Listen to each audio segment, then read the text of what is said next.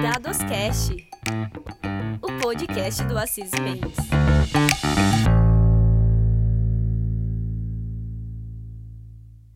Olá, pessoal! Sejam muito bem-vindos ao Dadoscast.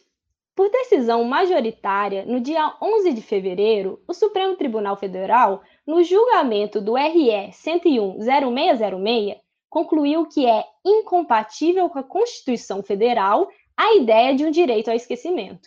Segundo a Corte, eventuais excessos ou abusos no exercício da liberdade de expressão devem ser analisados caso a caso, considerando os parâmetros constitucionais e o que, o que prevê a legislação penal e civil. Eu sou Ana Carolina e para falarmos sobre esse assunto, o Dadoscast conta com a presença da Fernanda Miranda, advogada do contencioso aqui do Assis Mendes. Ei, Fernanda, tudo bem? Como você está? Olá, Ana. Olá, pessoal. É um prazer estar aqui com vocês hoje, tratando de um tema tão importante e atual, já que vivemos em um mundo digital, né? em que as informações tendem sempre a se perpetuar no universo online. Como a Ana já disse, é, sou advogada do escritório Assis Mendes, atuando na área do contencioso. E antes de entrar no tema de hoje, para que vocês possam me conhecer um pouquinho melhor, eu sou formada em Direito há oito anos e advogo desde 2014. Eu tenho pós-graduação em processo civil, direito de família e sucessões. É, mas eu não vou me estender muito nessa apresentação inicial, porque hoje o tema que importa aqui é o tão falado direito ao esquecimento. Então vamos começar, Ana? Vamos sim, Fê.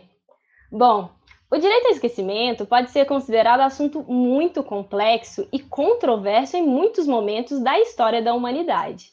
Nós sabemos que já no final do século XIX haviam certos posicionamentos da sociedade que tratavam sobre a privacidade e, indiretamente, também respingavam no direito ao esquecimento. A gente pode citar o famoso artigo chamado The Right to Privacy, publicado nos Estados Unidos em 1890.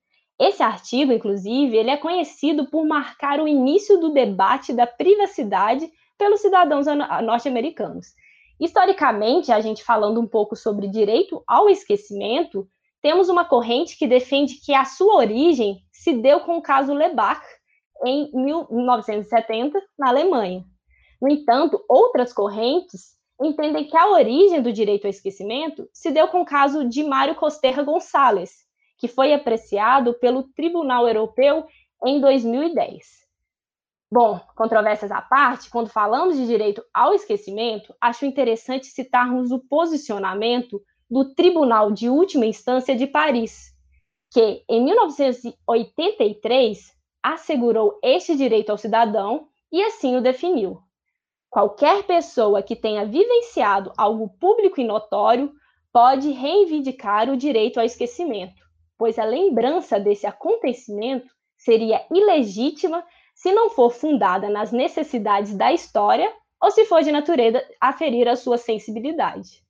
Com esta breve introdução, Fê, eu queria saber como você considera que surgiu a necessidade de uma discussão sobre o direito do esquecimento. Muito legal essa introdução que você fez, Aninha, principalmente por nos fazer lembrar que a discussão desse direito é, não é algo recente e muito menos um tema exclusivo do Brasil, né? Muito pelo contrário. Eu acredito que a evolução do indivíduo, da sociedade, da tecnologia, em conjunto, possibilitou o surgimento de um novo momento vivido pela humanidade, uma nova era, né?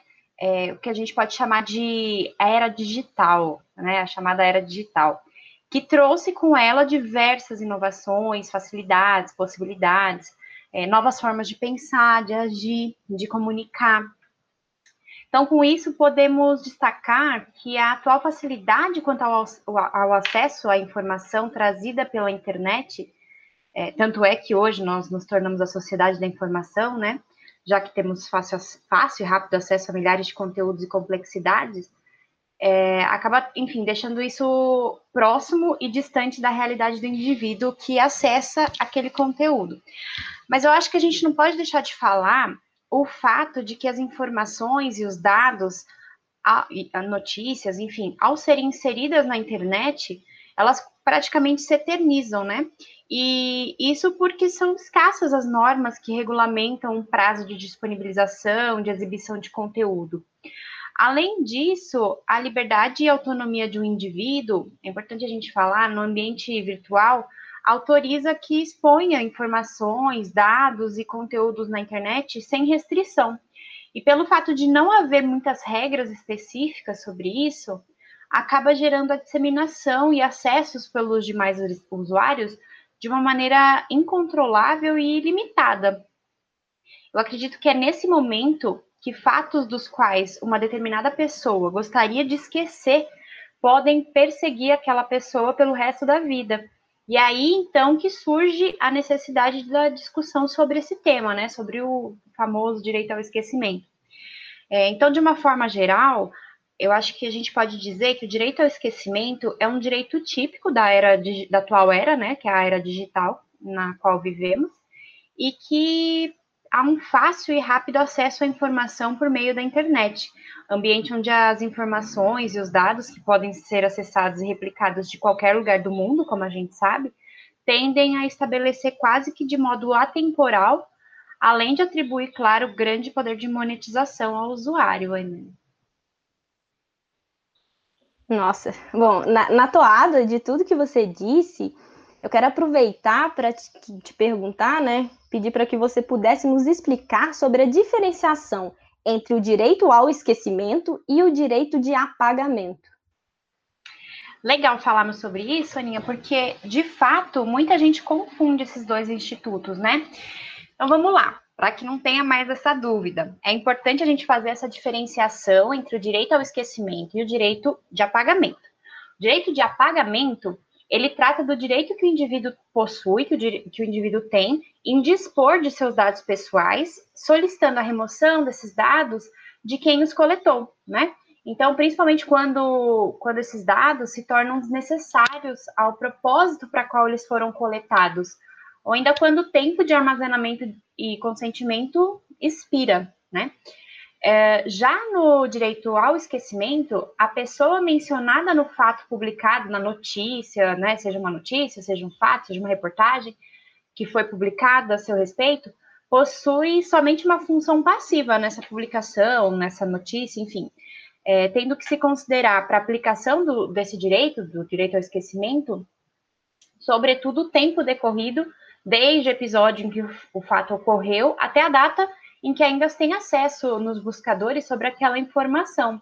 Então, em linhas gerais, Ana, essa é a distinção que a gente pode fazer quando a gente trata desses dois institutos. Né? Então, um aqui a gente está tratando do armazenamento dos dados, do consentimento que a pessoa dá àquilo, uh, da utilidade que aqueles dados têm, e o outro se trata sobre fatos que, que ocorreram e, e o, a importância que aquilo tem no, na sociedade também.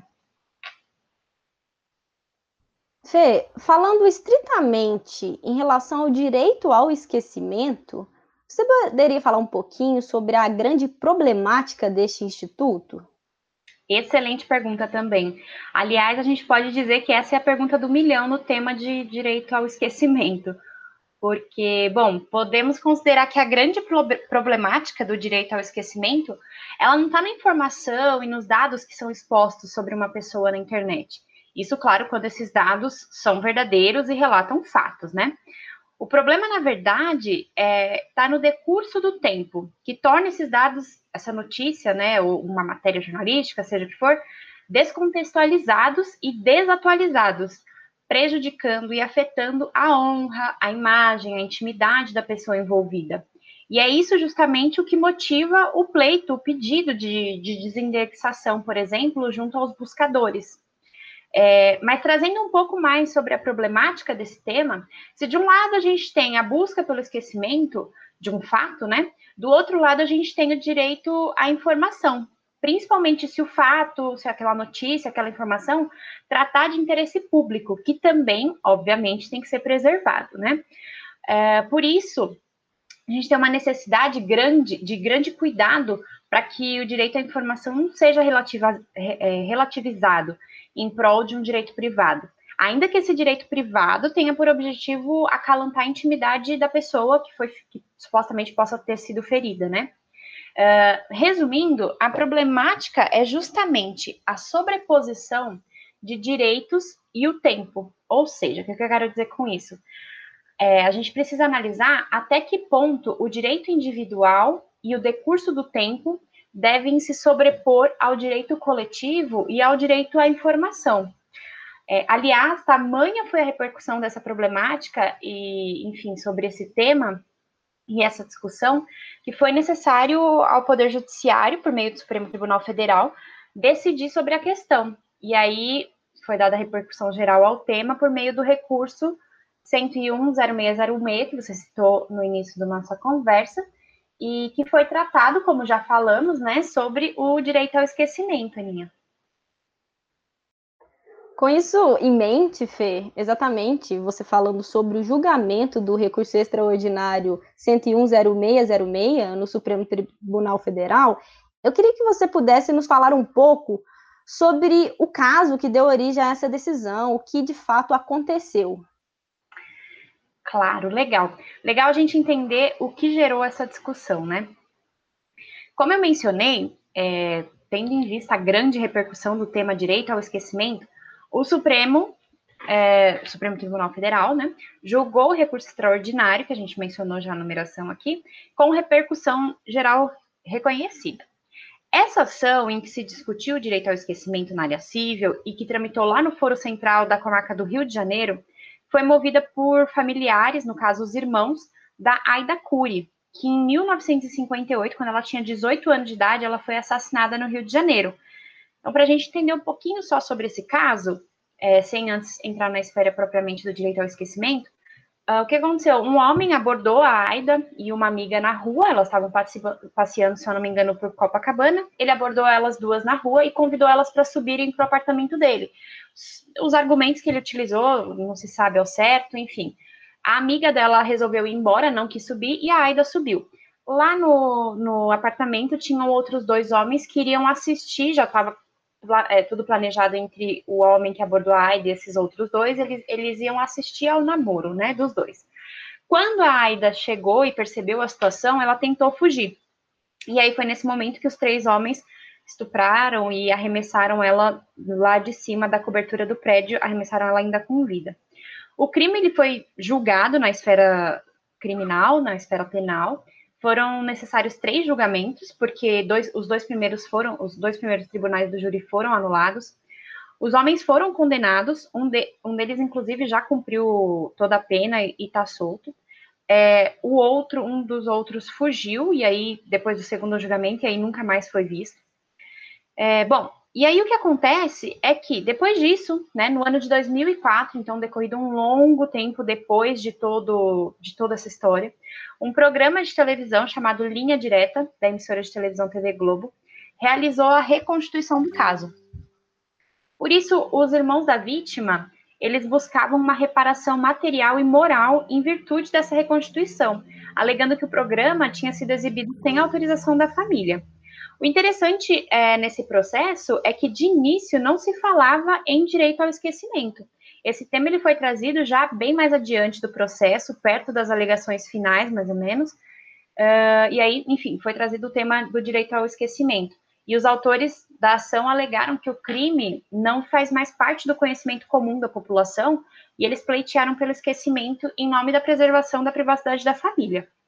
Em sentença de primeiro grau, a ação foi julgada improcedente e o juiz fundamentou afirmando que a TV Globo, que era a renação, ateve-se à reprodução dos fatos ocorridos na época e, inclusive, enalteceu a imagem da vítima. O programa teria enaltecido a imagem da vítima e que, por isso, não teria vislumbrado na exibição do programa qualquer insinuação lesiva à honra ou à imagem da, da, da Aida Cury e de seus familiares. É, ele também considerou que a matéria jornalística não foi, não foi maliciosa e também não, não teria extrapolado o objetivo de retratar fatos que revestem o de interesse social. Aí, inconformados com a decisão, a família, né, os autores da ação, os irmãos da vítima, apresentaram recurso de apelação, que também teve provimento negado pelo Tribunal de Justiça, resultando na interposição de recurso especial também foi, não teve, teve, também teve seu provimento negado, e do recurso extraordinário, então falar do recurso extraordinário, que nós estamos tratando hoje aqui dele um pouquinho, junto ao STF. Uh, o recurso, ele teve início, o julgamento do, desse recurso, ele teve início no dia 3 de fevereiro desse ano de 2021 e terminou na sessão que, ocor que aconteceu no dia 11 de fevereiro, como você já ressaltou no início da nossa conversa, Ana. E por nove votos a um, o STF concluiu que, tratando-se de fatos ou dados verídicos abordados pelos meios de comunicação, não há que se falar em direito ao esquecimento, por não ser compatível com a Constituição Federal, com a nossa Constituição Federal, ainda que em razão da passagem de tempo, Ana. Entendi, Fê. Mas assim, em relação à decisão em si do recurso extraordinário, na sua visão, quais são os posicionamentos dos ministros que são interessantes da gente destacar aqui nessa conversa? Legal. É, inclusive, tivemos entendimentos muito interessantes nos votos de alguns dos ministros. É, o relator do recurso foi o ministro Dias Toffoli. E aí, no parecer inicial dele, é, o voto que ele trouxe, ele entendeu, no voto que ele trouxe, ele entendeu que uh, na, na, fundamentação, que inclusive é bem interessante a fundamentação dele, ele diz que não é compatível com a Constituição Federal a ideia de um direito ao esquecimento, quando se tem por intenção obstar, em razão da passagem do tempo, a divulgação de fatos ou dados verídicos ilicitamente obtidos e publicados nos meios de comunicação social, análogos ou digitais também, viu? É, com esse voto, a gente nota que a ideia trazida pelo ministro é a de aplicar ou prever o direito, a, a ideia de que aplicar ou prever né, o direito ao esquecimento afrontaria a liberdade de expressão, Além disso, o que se ressalta é que não cabe ao Poder Judiciário instituir um suposto direito ao esquecimento que não está previsto no ordenamento jurídico brasileiro, porque de fato o direito ao esquecimento ele não tem uma previsão legal. Então, decidir algo nesse sentido seria como se considerar que o Poder Judiciário, judiciário estivesse legislando. E legal a gente ressaltar também sobre o voto do relator, que o ministro ele esclarece que a Lei Geral de Proteção de Dados ela pretendeu cercar os dados de ampla proteção, viabilizando meios para eventuais correções que se façam necessárias, mas não trouxe a Lei Geral de Proteção não trouxe um direito ao indivíduo de se opor às publicações nas quais os dados foram licitamente obtidos e tratados. A maioria dos ministros, ah, nós tivemos 10 votos, eu não vou trazer todos aqui para a gente não se estender, mas de uma forma geral, a maioria dos ministros seguiu integralmente o voto do relator, no sentido de que o direito ao esquecimento nunca constitui um direito jurídico autônomo e independente, por isso há uma necessidade de se apurar caso a caso, ponderando qual direito fundamental deve prevalecer: se o direito da personalidade, intimidade, privacidade ou a liberdade de expressão.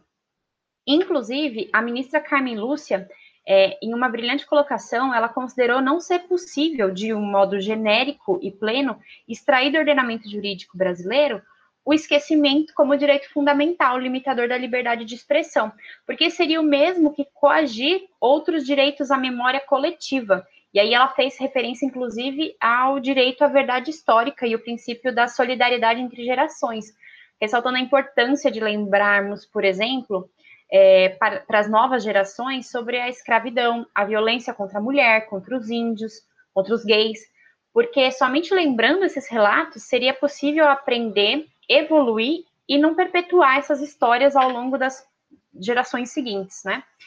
É legal a gente falar também sobre dois votos específicos. O do ministro Nunes Marques e o do ministro Gilmar Mendes, que, em linhas gerais, ambos deram provimento parcial ao recurso. Então, destoando um pouquinho aí do voto do relator, é, eles deram esse provimento parcial sobre o argumento de que o direito ao esquecimento de fato não está previsto como uma categoria jurídica individualizada e autônomo, né? Então, caberia aí ao Poder Legislativo o tema, principalmente pela, pela grande quantidade de sutilezas que o direito ao esquecimento traz. Porém, quanto ao pedido de indenização, ambos os ministros divergiram do relator e votaram pelo parcial provimento do recurso, reconhecendo aos familiares o direito de indenização por dano moral, considerando indenizável a exposição humilhante ou vexatória dos dados, da imagem ou do nome né, da pessoa. Indo no caminho contrário, a gente teve um único voto divergente, que foi o do ministro Edson Fachin.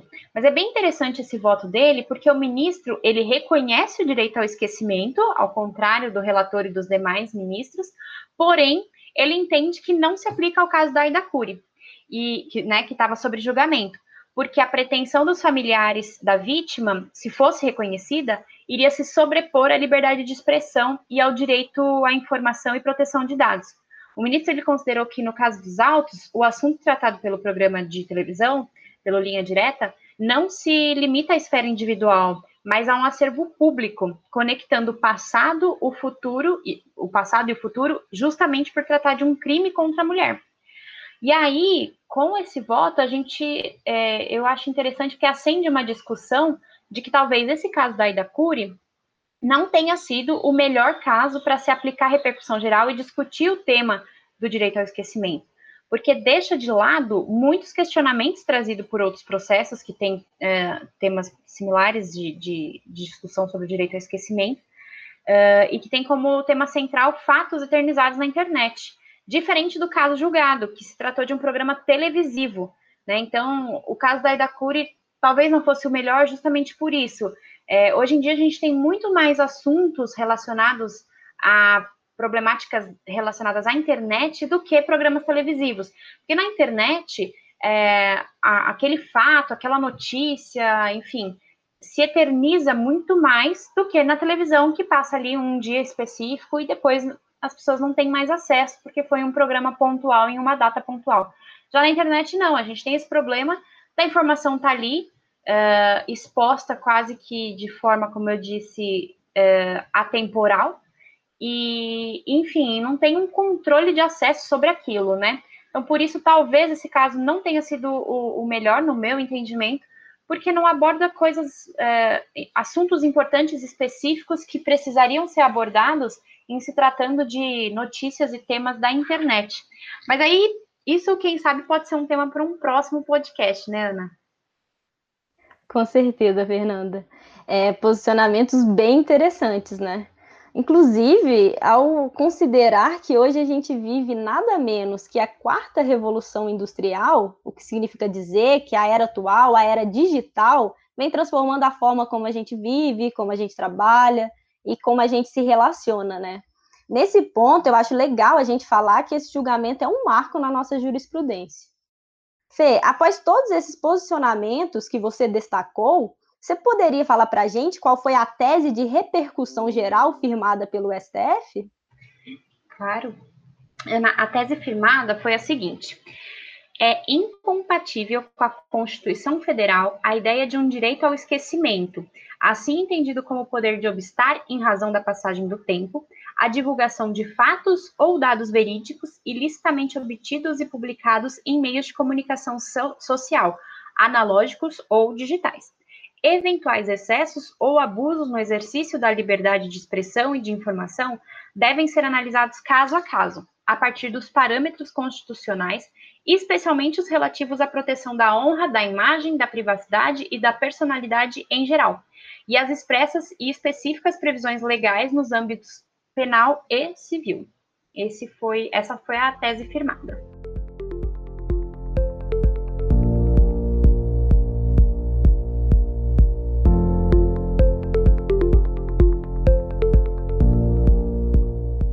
Fê, para a gente concluir, acho legal pontuar que o judiciário tem a função de moldar os caminhos da sociedade através de decisões factíveis que possam encarar a nossa realidade.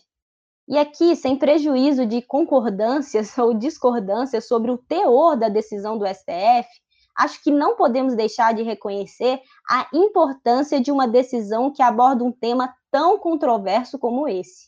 Evidentemente, não podemos deixar de falar, como você mesma vem analisando, que talvez este caso não tenha sido o ideal para discutir este assunto no STF, já que a origem dessa lide se trata da exposição de uma obra televisiva, e não sobre a exposição de algo na internet, o que representaria um alcance muito maior na nossa atualidade. Afinal, nós vivemos em um mundo cada vez mais conectado, no qual sequer podemos ver os limites do armazenamento de informações pessoais.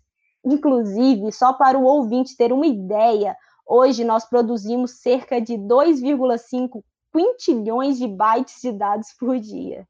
É, é muita coisa, né?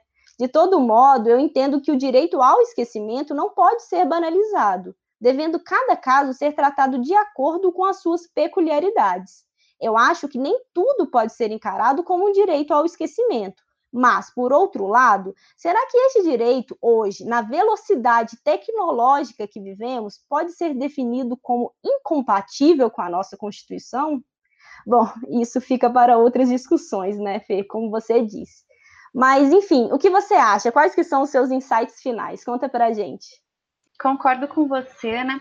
E trazendo um outro ponto de vista, só para a gente finalizar, é, do direito ao esquecimento, outro ponto de vista, a questão do, do direito ao esquecimento, ela se tornou no Brasil, que ainda é um país juridicamente colonizado, uma espécie de palavra de ordem para justificar uma tradição censória do nosso poder público, que tem se conduzido muito no âmbito do poder judiciário.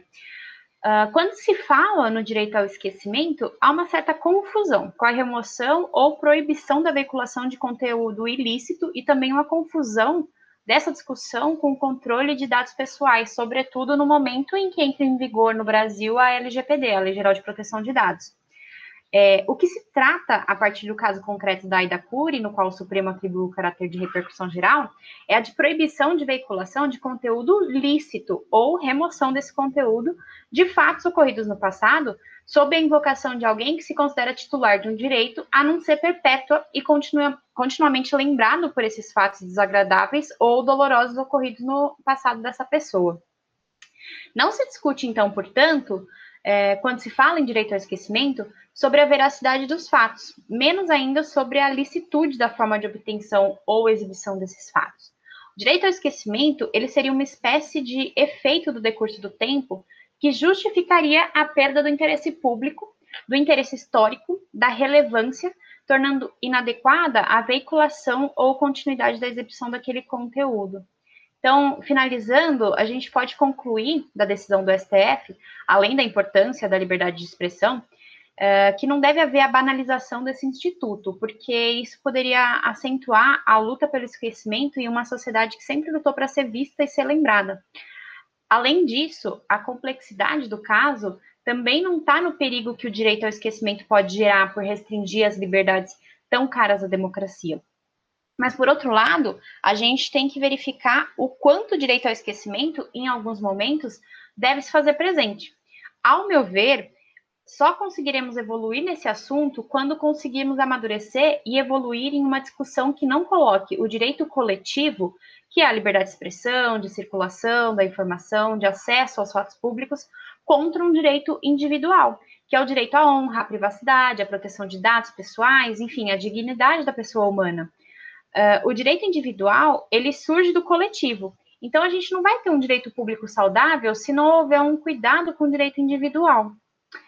Uh, bom, e já que estamos encaminhando para o final do nosso bate-papo, eu gostaria de agradecer a oportunidade de vir aqui conversar com vocês sobre esse tema tão instigante, que gerou tantas divergências, né? E também gostaria de te agradecer, Aninha, por agregar tanto no nosso bate-papo com seus comentários e seus questionamentos. E, pessoal, não deixe de acompanhar nosso Dadoscast, porque teremos muitos outros, outros bate-papos legais para compartilhar com vocês aqui. O Dadoscast que agradece, Fernanda. Eu espero que você possa voltar em breve aqui. Bom, gente, não deixem de seguir a Fernanda e o Assisi Mendes nas redes sociais. Os links estão todos na descrição.